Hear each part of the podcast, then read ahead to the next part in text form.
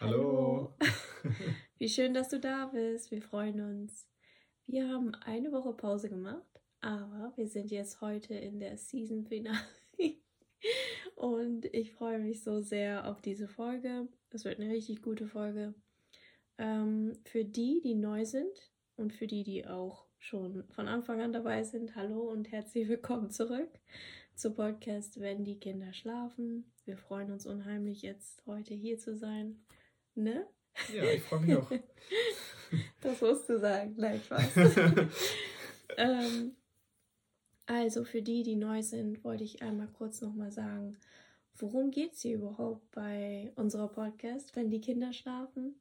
Ähm, hier geht es darum, dass wir Eltern begleiten, beziehungsweise einfach von unserem Alltag erzählen und von unseren Erlebnissen überwiegend und dass wir ein paar To-Gos und No-Gos mitgeben auf dem Weg und Tipps und Tricks und alles gut, alles Gute, was dabei rumkommt. Ähm, weshalb das ein Mehrwert überhaupt ist, nicht nur weil wir Mama und Papa sind, sondern weil wir uns tatsächlich aus- und weiterbilden im Bereich ähm, ja, Erziehung. Also, wir waren heute bei Ikea. Falls ihr uns gesehen habt. Hey. Was waren wir mit der Maske? ähm, genau. Heute in dieser Folge geht es darum, Dinge, die du nicht tun solltest bei einem Wutanfall bei deinem Kind. Und ich sage einmal kurz das Thema Wutanfall bzw. Autonomie bzw. das, was viele als Trotzphase nennen ist ein sehr wichtiger Meilenstein eines Kindes und ein sehr, eine sehr sensible Zeit. Da ist, sind unsere Kinder mit ihren Emotionen quasi überflutet. Bist du gleich ein?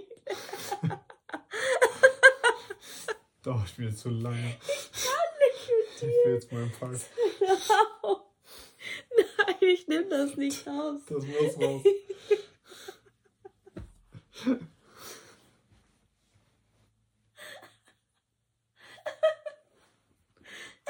Nicht nur, wenn die Kinder gleich schlafen, ich schlafe auch gleich. Ich mache ab jetzt Solo-Karriere, Alter. Ich kann nicht. Sorry, drei Minuten rein und das ist schon Katastrophe. Nein, ich lasse das drin, ist mir egal. Okay.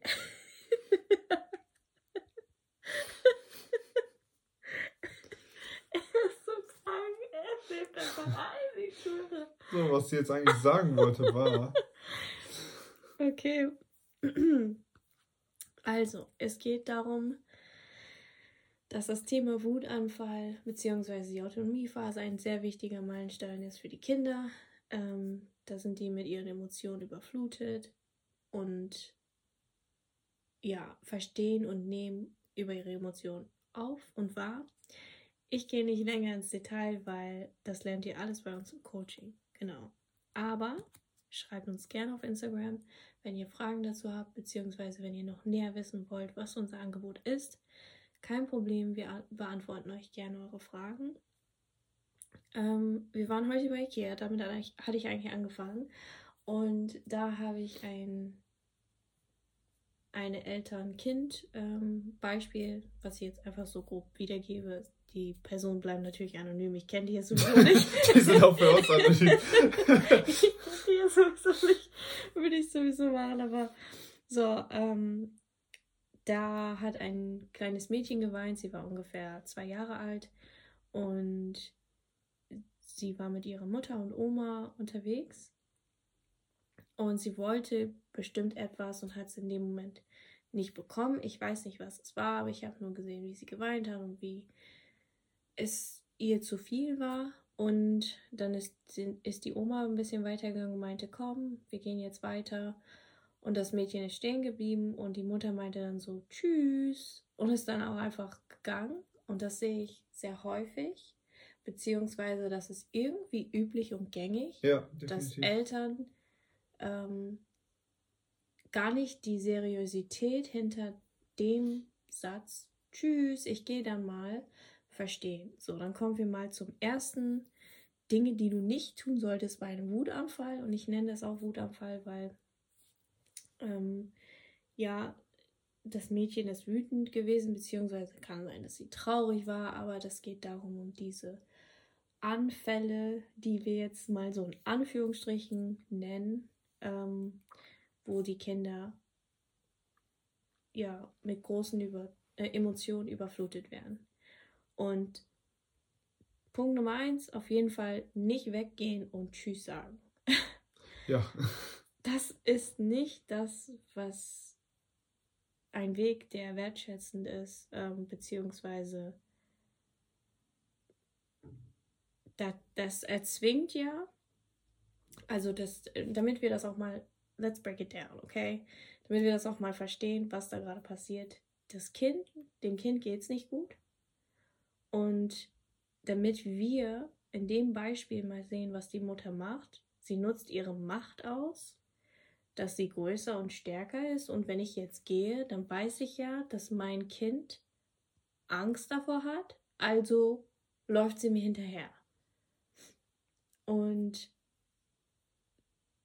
das zu denken, dass das witzig ist oder dass das eine Möglichkeit ist oder ähm, dass es einfach die Lösung ist, wie ich glaube, in den Beispielen denken einfach Eltern nicht weiter. Und das ist auf jeden Fall schäd, also das, das schäd, schadet dem Kind ja, weil es nicht weiterdenkt wie Erwachsene die kognitive Seite des Ge kognitive Seite des Gehirns ist nicht ausgereift und demnach kann es gar nicht nachvollziehen, dass die Mutter nicht wirklich geht, sondern es wird das Gefühl und die Botschaft, die dann auch damit vermittelt wird, ist, meine Gefühle werden nicht ernst genommen, ich werde nicht gesehen und ähm, wenn ich mich so verhalte, dann geht Mama einfach. Sie ist für nicht für mich da, wenn es mir so geht. So. Ist auch ein Vertrauensbruch, ne? Es ist ein Vertrauensbruch, es ist der Anfang eines Machtkampfes und glaubt mir, das zieht nur so lange, bis sie in die Pubertät kommen. Weil dann viel Spaß, weil dann zieht das nämlich nicht mehr, dann denken sie sich, ach ja, dann geh du. Also, es sei denn, ihr, dann kommt noch hinzu, es sei denn, es geht noch einen Tick weiter und es wird Gewalt angewendet. Aber ja. sagen wir, es bleibt dabei, dass jetzt keine physische Gewalt ins Spiel kommt, kannst du in der Pubertät das spätestens nicht mehr ja. ähm, machen. Genau, das ist ungefähr so. so da die Grenze. Das ist die Grenze. Ich belasse es jetzt bei diesem Punkt und wir gehen weiter zum nächsten Punkt. Kommen wir zum nächsten Punkt. Viele Eltern tendieren ja dazu, dass wenn ein Kind einen Wutausbruch hat, ja, mit dem Satz zu kommen, ähm, hör jetzt auf zu weinen oder wenn du aufhörst zu weinen, dann können wir erst weitermachen oder wenn du nicht aufhörst zu weinen, dann kommt auch das und das nicht in Frage. So werden ja schon Bedingungen oder Druckmittel verschafft oder ähm, ja, Druckmittel dem Kind äh, vorgelegt, damit es aufhört zu weinen und ähm, oder zu schreien. Am Ende des Tages ist ja Weinen, Schreien, das, was du dann außen siehst, wie dieser wie, wie dieser Wutausbruch aussieht, ist ja nur das Verhalten. Und wenn wir dieses Verhalten quasi stoppen, dann stoppen wir auch quasi den Emotionsfluss des Kindes und ähm, unterbrechen quasi, ja, hören, hören eigentlich nicht darauf, was das Kind uns wirklich sagen möchte. Weil am Ende des Tages ist das Schreien, das Weinen ja ein Hilfeschrei oder eine, ein Signal für uns, dass wir daran müssen. Und einfach nur dann die Symptome auszu- oder abzubrechen, ähm, ist nicht gerade der richtige Weg. Das dritte, was wir hier aufgelistet haben, was du nicht tun solltest bei einem Wutanfall deines Kindes, ist es, es anzuschreien oder zu schimpfen. Und das sage ich wirklich mit hm, gut gemeint. Ich weiß, dass es manchmal nicht einfach ist und dass wir nicht perfekt sind, aber zu wissen, was dabei passiert, kann enorm helfen, dass wir immer wieder ähm, aus unserem Muster brechen. Und wenn wir jetzt uns vorstellen, dass wenn unser Kind ein Wutanfall hat oder es einen Emotionsausbruch hat und dass es unserem Kind nicht gut geht, dass wir uns so verhalten dann dem Kind gegenüber, dass wir es anschreien, dass wir schimpfen, dass wir weggehen, dass wir Emotionen versuchen noch zu stoppen, dann sagte ich ja schon, ist das, wird das Kind ja nicht ernst genommen. Und es steht im Fokus, dass das Verhalten des Kindes angepasst werden soll.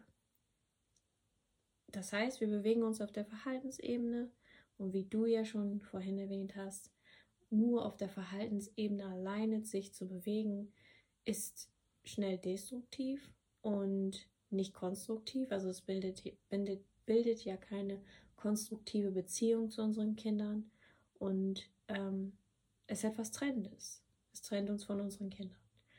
Und ganz wichtig, und da wollen wir eigentlich nicht hin, ähm, es fördert ja den Machtkampf zwischen Kind und Eltern und das möchten wir ja nicht, weil wer will denn schon tagtäglich, Tag ein und Tag aus einen Machtkampf mit seinem Kind haben? Also wollen wir ja weg von, da wollen wir ja raus von. Und ähm, schreien, anschreien oder schimpfen, das ist unsere Kurzschlussreaktion meistens als Elternteil. Da können wir halt selber immer wieder hinschauen, immer wieder dran arbeiten, was triggert mich da. Aber also langfristig gesehen löst es nichts für unsere Kinder. Es, es, es, es fördert quasi nur kurzfristig ein, eine Verhaltensanpassung des Kindes und langfristig ist es schädlich auf der emotionalen Ebene. Ja, da geht es unseren Kindern halt innerlich nicht gut und wir wissen nichts davon und fragen uns später dann, warum sie uns nichts erzählen. Genau. ähm,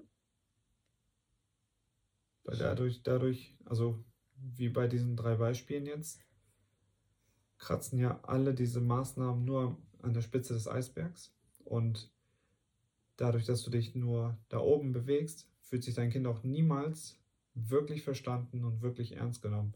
auf den anderen Ebenen. Auf ne? den anderen Ebenen, genau. genau. Ja, sehr das gut. heißt.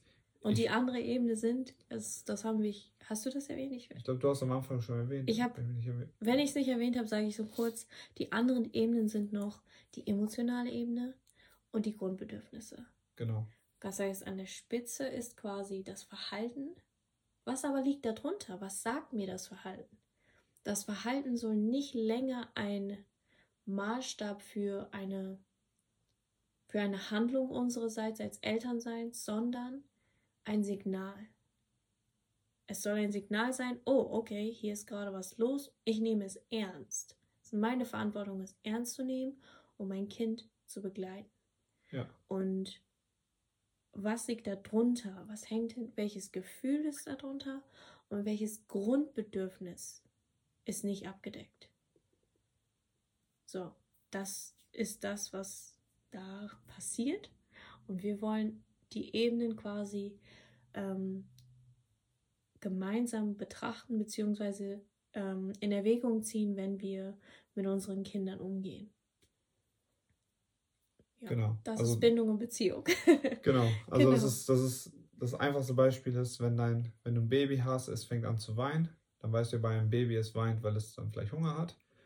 Dann kannst du ja auch genau diese drei Maßnahmen, die du nicht machen sollst, mal ausprobieren, dass du einfach ähm, das Baby schreien lässt und weggehst. Wirst du merken, dass das nicht zu einer Lösung führt. Probiert es bitte nicht nee, aus. probiert es nicht aus. Das war jetzt ein ganz schlechter Tipp. das war kein Tipp, das aber das war Tipp so richtig... Nummer vier. nein, nein das, ich weiß, wie das meint. Genau. Also, also nein, das theoretisch... Du brauchst so es nicht ausprobieren. Wenn du im Kopf das Szenario durchgehst, dein Baby hat Hunger, ich mhm. gehe einfach weg, weißt du schon, wie es ausgeht. Also es braucht jetzt kein Mensch richtig ausprobieren. Nein, nein, nein. genau, aber auch da, wenn du dem Kind jetzt sagen würdest, ähm, hör auf zu weinen, aber es hat ja Hunger. Warum soll es, also das, es wird so lange weinen, bis du verstanden hast, was es hat. Da sind Babys nochmal ein, ein Ticken straighter als dann nachher ein Kind, was emo, ähm, komplexere Emotionen fühlen kann. Und ähm, genau wie das dritte, wenn dein Kind hungert und es weint und du es jetzt anschreist, weil du halt verzweifelt bist, wird es jetzt auch vielleicht aufhören zu weinen, weil es jetzt Angst hat, aber es wird nachher wieder weinen, weil es wieder Hunger hat. Das heißt, solange wir die Emotion, äh, ja, die Emotionen und Bedürfnisse nicht ähm, bedienen, wird das Verhalten immer wieder vorkommen, mhm. langfristig gesehen. Das heißt, auch das ist ein sehr, sehr wichtiger Punkt, warum wir sagen, dass diese drei Sachen nicht gemacht werden sollten, ist, weil diese Sachen vielleicht kurzfristig dich in dieser Situation jetzt, bei IKEA zum Beispiel, jetzt eben ja, retten, ne? dass dein Kind dich nicht öffentlich zu stark in den Fokus drängt. Aber was ist mit dem nächsten Besuch bei IKEA? Ne? Und beim, beim übernächsten? Und du ziehst das jetzt durch bis zur Pubertät, weil es immer in dem Moment das was funktioniert und dann hast du halt genau da die Verbindung verloren. Weil dein Kind sich jetzt schon seit 13 Jahren nicht ver, ver, verbunden oder verstanden fühlt. Ne? Mhm. Genau. Aber das, das wollte ich noch hinzufügen, um einmal das Ganze abzurunden, dass die Leute das verstehen. Ähm, ja, hast du noch was zum dritten Punkt? Ja, also ich habe nicht zum dritten Punkt, aber ich fand das so schön, dass du da ein, also einmal diesen Vergleich zu einem Baby, weil das ist ganz interessant. Warum verändert sich unsere Sicht auf unsere Kinder, sobald sie sprechen, laufen können? Das heißt, sobald sie sich von die Waagerechte in die Senkrechte drehen, beginnt so gesehen die, die, die Welt der Entdeckung, die Autonomie. So, und man fragt sich immer so, warum ist diese Veränderung da? Weil wir nehmen sie ganz anders wahr. Ja. Auf einmal kann, können sie sprechen. Auf einmal sind sie schlau, denken wir. Ne? Total intelligent können sie so ja. viel. So. Aber in Wahrheit, ja, sie können viel, aber wiederum auch nicht. Ja. Und das täuscht vielleicht für Erwachsene, dass sie denken, sie können schon reden, also können sie auch eine Menge verstehen. Aber nein, können sie nicht. Aber eben schon, aber auch nicht. Ja. Das heißt, dieses, diese Welt, in der wir leben, der bedarf sehr stark, dass unsere kognitive Seite des Gehirns eingesetzt und auch ausgereift ist. Ja. Aber das ist bei Kindern nicht. Zum gewissen Alter. Wie, wie? Wir reden jetzt von einem Alter von eins bis fünf Jahren. Ja. Und ähm, so, und bei Babys, und das ist interessant, das heißt, wenn ihr Babys habt und dann Kleinkinder und die sind jetzt im Kleinkindalter bis fünf Jahre, dann geht noch davon aus, dass das Verhalten ein Signal ist. Genauso wie das Schreien. Es, das Kind kann nicht, das Baby kann nicht sprechen, also weint es oder schreit es, wenn es Hilfe, Notfall und genau das gleiche ist beim Kind auch. Das heißt, wenn wir noch in der Annahme bleiben, dann sind wir auch noch mal gelassener. Dann sind wir auch noch mal okay. Ähm, ich weiß gerade, du kannst nicht anders. Ja. Wir gehen nämlich immer schnell davon aus, dass das Kinder nicht anders können. Und manchmal, weißt du, es gibt Erwachsene, die können anders, die wollen aber nicht. Das muss man auch mal annehmen und, und kennen. Ja. Und das Zweite, was ich sagen möchte, ist, ähm, ähm, wie oft stecken wir selber als Erwachsene in eine Situation, wo wir das Gefühl haben, ich kann jetzt nicht umplanen. Ne? Dass dieser, dies, das, was bei dem Kind ja abgeht in, in dem Moment, das lernt ihr noch alles bei uns im Coaching und wie ihr das besser verstehen könnt und begleiten könnt, das, das bringen wir noch bei im Coaching. Aber ähm, wie geht es dir in solchen Situationen, wo du Hunger hast und jemand versucht dir ähm, dich noch zum Einkaufen zu zwingen. Genau. Oder du musst auf Toilette und du sollst jetzt aber warten. Ja. Oder ähm, wie viele Entscheidungen du für dich nicht selber treffen darfst. Und stell dir das dann mal vor, vermehrter am Tag, weil du ein kleiner Mensch bist, ein junger ja. Mensch, wann irgendwann genug ist. So, genau. Und wie schwierig das halt ist. So, und ähm, wie geht es dir, wenn ich sage, ich habe Hunger, aber jemand versucht mich satt zu machen mit Wasser? Genau. Bist du dann satt, wenn du jetzt zu Ende eingekauft hast bei Ikea und hast nichts gegessen stundenlang und hast immer noch Hunger? Nein, bist du nicht. Also da zu gucken, genau das gleiche ist es, wenn jemand dir jetzt gerade versucht, was zu geben oder dich sogar dafür zu bestrafen oder Konsequenzen durchzuziehen. Ähm, aber du hast ein Grundbedürfnis, du bist hungrig. Und die checken das einfach nicht. Ja. Und du kannst das irgendwie nicht kommunizieren, beziehungsweise du weißt sogar gar nicht, dass du hungrig bist, weil du, du spürst einfach nur eine riesen Emotion, die jetzt gerade überkommt. Genau, genau darauf will ich nochmal eingehen, weil, wie du eben sagtest, ähm, wir erwarten dann vom Kind, oder so gefühlt kann das Kind ja jetzt reden und alles ausdrücken. Ähm, aber die einzige Zeit, in der wir wirklich ausdrücken, was wir wollen, ist eigentlich als Baby, weil da haben wir nur zwei, drei Bedürfnisse und wenn die eintreten, weinen wir. Und da ist die Auswahl nicht so groß. Wenn das Baby weint, ist es entweder es ist müde, es hat in die Winde gemacht oder es hat Hunger. Mehr gibt es eigentlich dann nicht mehr. Weißt du?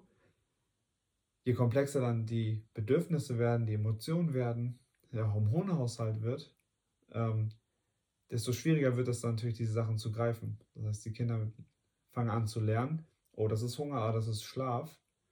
Das kann ich jetzt sagen, hey, ich habe Hunger, ich bin müde.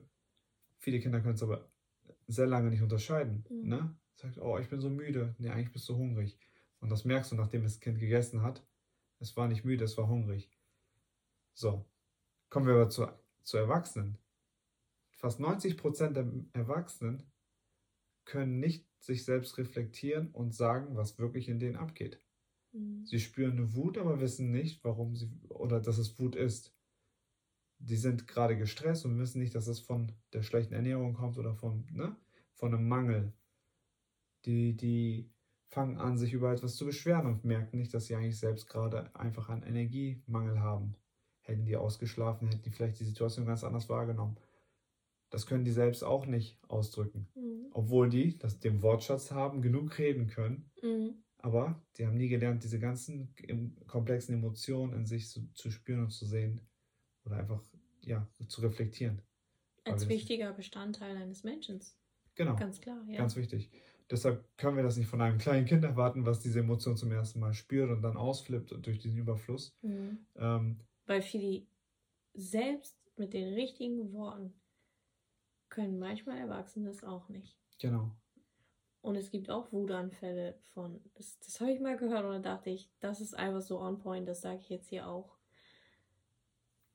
Schaut mal, scrollt mal einfach auf Instagram und guck mal, wie viele Eltern, nicht welche Eltern, wie viele erwachsene Menschen ihr auf Instagram findet, die gerade einen Wutanfall haben. Ja. Auf Facebook.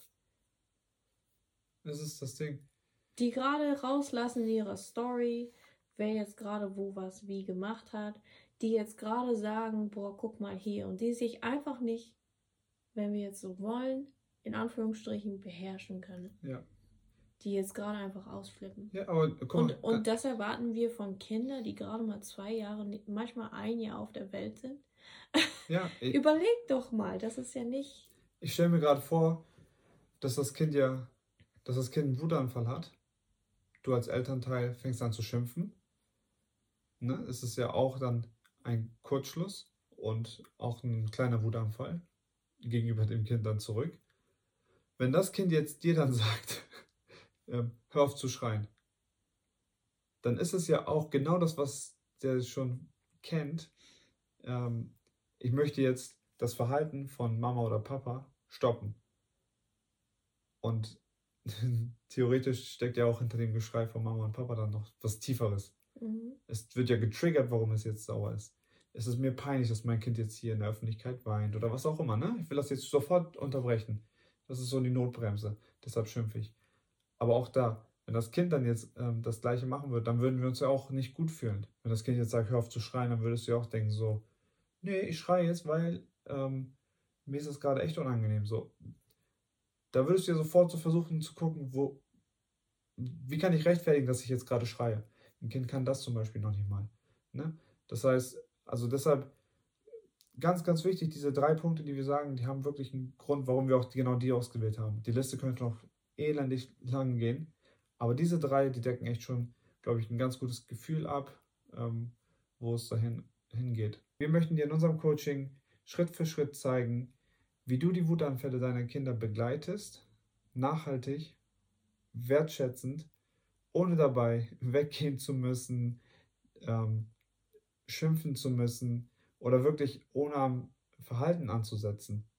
Damit du auch ohne Ängste einfach in die Öffentlichkeit gehen kannst oder auch zu Hause diese Konflikte viel besser meistern kannst, ohne ein schlechtes Gewissen danach zu haben, dass du dein Kind einen Schaden hinzugefügt hast oder dass du irgendwas gemacht hast, was du nachher ja auch, ja, wenn die Kinder schlafen, auch bereust. Und ähm, deshalb möchten wir euch jetzt unser, das Coaching nochmal ans Herz legen an dieser Stelle. Und wir haben für August noch zwei Plätze frei. Wenn ihr Lust drauf habt, dann meldet euch bei uns und wir schauen, ob wir euch helfen können und wie wir euch helfen können und würden uns freuen, wenn wir auch euch zu mehr Leichtigkeit im Leben, im Familienleben verhelfen können. Ja, hast du noch was zu sagen?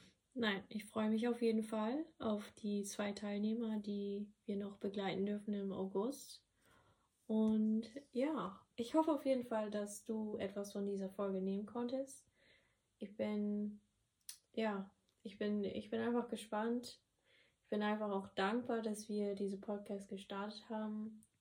Wir machen jetzt eine kleine Pause, eine kleine Sommerpause. Ich freue mich auf jeden Fall, wenn wir fresh wieder starten können. wir haben, ja, wir haben ganz viel vor. Und ähm, ich bin gespannt auf die Zeit, die jetzt kommt. Ich auch. Nur weil aber, wir aber. Ja. Aber scheu dich nicht und melde dich bei Instagram oder schreib uns gerne eine E-Mail. Wir freuen uns auch immer von unseren Zuschauern zu hören und wir sind schon so dankbar für, für die zahlreichen Nachrichten, die uns erreicht haben und unglaublich diese Reise und ich bin einfach froh und bin gespannt, wo sie hingeht. Ja, definitiv. Ich auch. Ähm, aber nur weil wir jetzt eine Sommerpause hier im Podcast machen, heißt es das nicht, dass ihr nichts mehr lernen von, könnt von uns oder nichts mehr erfahren könnt. Ähm, folgt uns gerne auf allen Kanälen, Instagram, ähm, YouTube und wo auch immer und ihr uns findet. ähm, wir sind auch auf TikTok. Wir sind auch auf TikTok. Falls das genau. eher deine Szene ist. genau. Das ist auch eher meine. wo du dich eher wohl, wohler zu Hause fühlst. Ähm, wir sorgen dafür, dass wir euch regelmäßig guten Content bieten, dass wir euch weiterhelfen. Wir versuchen oder wir gehen auf Fragen ein, die ihr habt, auf Probleme und ja, wir leben halt von dem Austausch zu euch und auch wenn wir die Sommerpause jetzt für den Podcast haben, ähm, bieten wir auch über den Sommer hinweg ähm, Impulssitzungen ähm, an und auch äh, das Coaching-Programm. Also ihr könnt jederzeit euch bei uns melden und könnt euer Familienleben so schnell wie möglich in eine positive Richtung optimieren, sodass ihr alles mit mehr Achtsamkeit und mehr Leichtigkeit genießen könnt. Das war's von unserer Seite. Ich hoffe, dass wir alle sehr gutes Wetter haben die nächsten Wochen. Wenn ihr in Urlaub fahrt, dann genießt das und yeah. wir freuen uns, wenn wir wieder in ja, voller Frische wieder zurück sind. Yeah. ja, wie schön. Und danke, danke an alle, die zugehört haben. Danke. Und dann bis zum nächsten Mal. Bis zum nächsten Mal. Ciao, ciao. Tschüss.